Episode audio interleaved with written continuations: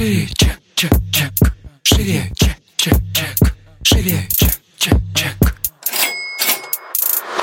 Всем привет! Это выпуск подкаста «Шире чек». Меня зовут Ира Подрез, и дважды в неделю вы слышите мой голос. В этом подкасте мы говорим про продажи, как перестать их бояться, что делать с синдромом самозванца, как поднять чек и начать зарабатывать больше. Ну и самое главное, к чему с вами идем, это системные продажи. И сегодня у нас традиционный выпуск ответов на вопросы. Если вы еще не знаете, как можно задать вопрос, то рассказываю. Вам нужно подписаться на мой инстаграм, и периодически я выкладываю окошки, а, где можно задать вопросы. Я на них отвечаю либо в сторис, а, либо отвечаю, собственно, вот так вот э, в подкасте подкасте довольно развернуто. Поэтому не упустите эту возможность задать вопрос, который вас интересует, и получить на него ответ. Ну что, погнали. Чек.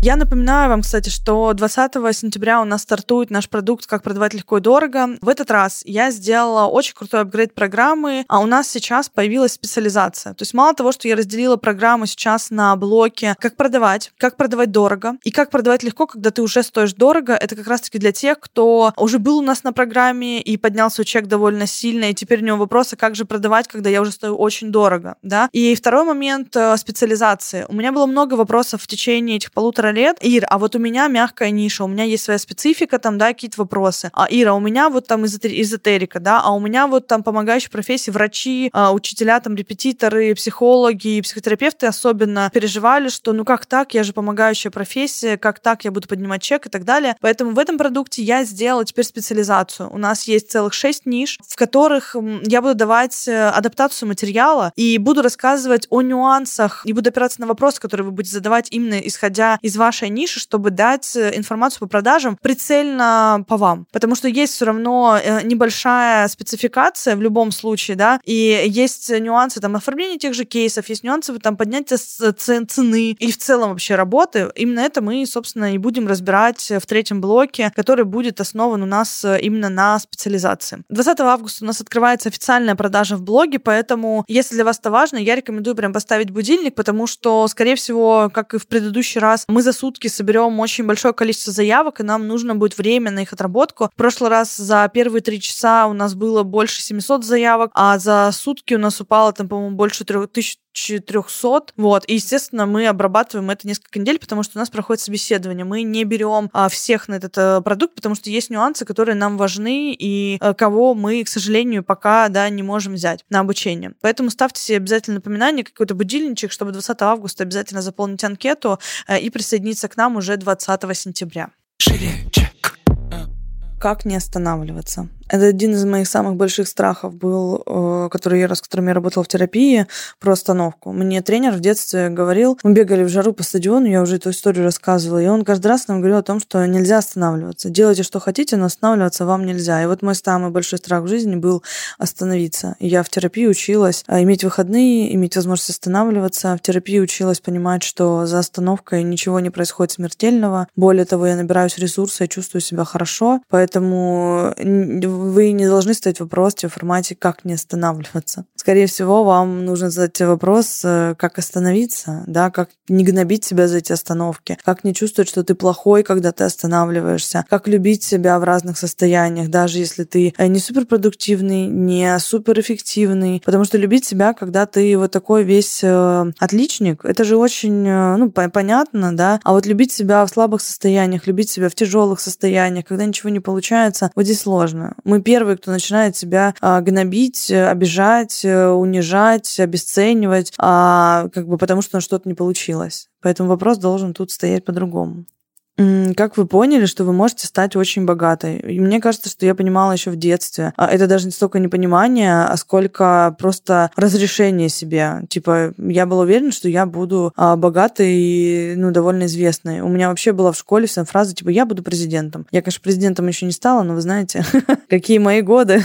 вот, поэтому как-то у меня всегда было, было позволение, наверное, а, хотеть, желать и быть амбициозной. И меня никогда в детстве не забивали ну, вот с этими, как сказать, желаниями А может быть, я просто так не воспринимала это, знаете, потому что, когда я копаюсь в терапии, я, конечно, слышу установки там бабушек, дедушек, там родителей, еще что-то, но сказать, что а, я в детстве чувствовала, что я никто, звать меня никак, и в моей жизни а, ничего для меня нету, да, и в этом мире, ну, вот как-то не очень, а, нет, я не могу так сказать. У меня мама очень, на самом деле, тоже поддерживающая такая. Она всегда и в школе делала вид, что ничего не понимает, когда меня в чем-то обвиняли. Она говорила, типа, ничего не знаю, моя Ира дома не такая. Вот, и как-то никогда меня не обвиняла за то, что я вообще выражаюсь. И я была такой очень эксцентричной девочкой в школе, и все время что-то отстаивала. Вот, она на это всегда очень лайтово реагировала, никогда меня не ругала, тем более при людях никогда этого не делала. И поэтому в целом я понимала, что мне можно. Мне можно проявляться в этом мире так ярко, как я хочу проявляться. Вот. Папа, конечно, не давал периодически тренделей за то, что я была очень несговорчивая. Вот. Но как-то я с этим тоже в терапии поработала и ну, многие моменты э, ну, поотпускала просто, поэтому у меня ресурса больше стало. Как-то, как-то, наверное, вот такой ответ на этот вопрос. Мне кажется, что я в целом всегда знала, что я буду богатая.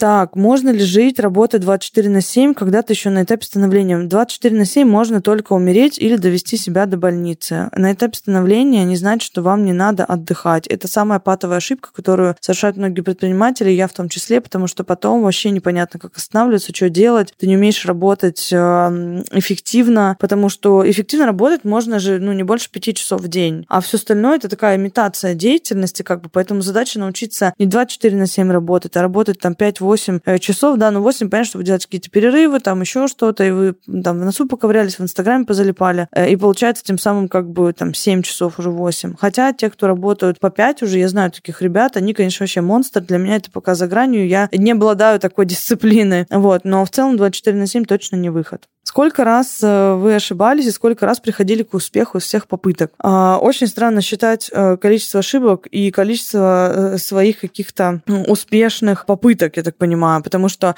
ну вот в данный момент мы там, где мы есть, да, и те, кто мы есть. Это, это и есть, типа, да, какая-то точка успеха. Сколько мы сделали ошибок, чтобы оказаться тут, да, вообще это уже не, неизвестно, никогда не посчитается, я даже не вижу смысла зацикливать здесь внимание, тем более считать попытки. Это же не выстрелил по мишени, сколько раз ты попал а, в десятку из там десяти выстрелов. Здесь фишка как раз-таки в том, чтобы не зацикливаться на этом, да, а двигаться, и чтобы совокупность факторов привела вас туда, где вы хотите оказаться. А если вы каждый раз считаете свои ошибки, еще и считаете, сколько раз получилось э, стать успешным, тоже, да, что, что считать успехом? Ну, очень-очень так странно, короче, будет. Э, как продолжать делать, когда не получается желаемый результат? Я не знаю, занимались этим вы спортом в детстве, я занималась, и для того, чтобы выступить на чемпионате России, на чемпионате Европы мне пришлось отзаниматься несколько лет. А мне пришлось э, тренироваться дважды в неделю, шесть раз, о, господи, дважды в неделю, два раза в день, шесть раз в неделю. А выходные у нас были 31 мы делали последнюю тренировку, 1 января отдыхали, 2 выходили уже э, работать. А спортивных лагерей у нас было, собственно, лагерей обычных не было, были только спортивные лагеря, где мы тренировались. И единственный месяц в году, когда мы отдыхали, это был август. Для детей я начала заниматься с 9 лет, да, это какой то третий класс. А, ну, я вам скажу, что это такое себе.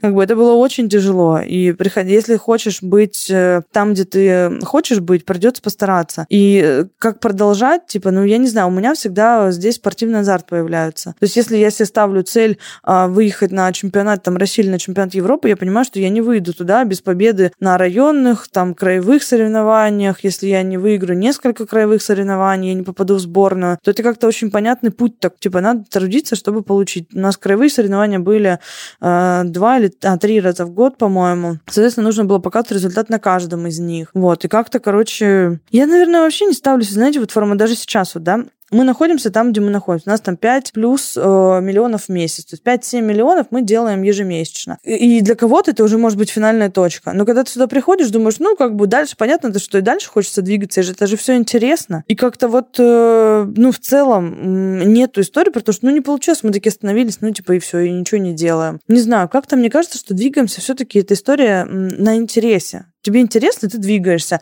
И как-то даже не думаешь, что, блин, а что, есть ли смысл двигаться, если нет результата? Мне как-то всегда хотелось. Я в бизнесе себя видела, я хотела этой реализации. Для меня было важно, э, ну, вот та реализация, которая есть сейчас, да, вот в, в том воплощении. И поэтому я готова была пробовать. Как-то я просто, может быть, себя не видела даже в каких-то других местах, а поэтому и было такое желание. А на этом наш выпуск ответов на вопросы подошел к концу. Не забывайте задавать эти вопросы мне в Инстаграм, если еще не подписаны, обязательно подпишитесь. Ставьте нам звездочки в iTunes пишите нам комментарии. Это всегда очень важно. И это поднимает, кстати, наш подкаст э, в топ-чарте. Это тоже всегда приятно, когда вы активничаете, и наш подкаст э, находит новых слушателей себе за счет того, что попадает в топ-чарты. Ну а на этом я с вами прощаюсь. Услышимся с вами в следующем выпуске. Всем пока. Шире, чек, чек, чек. Шире, чек, чек, чек. Шире, чек.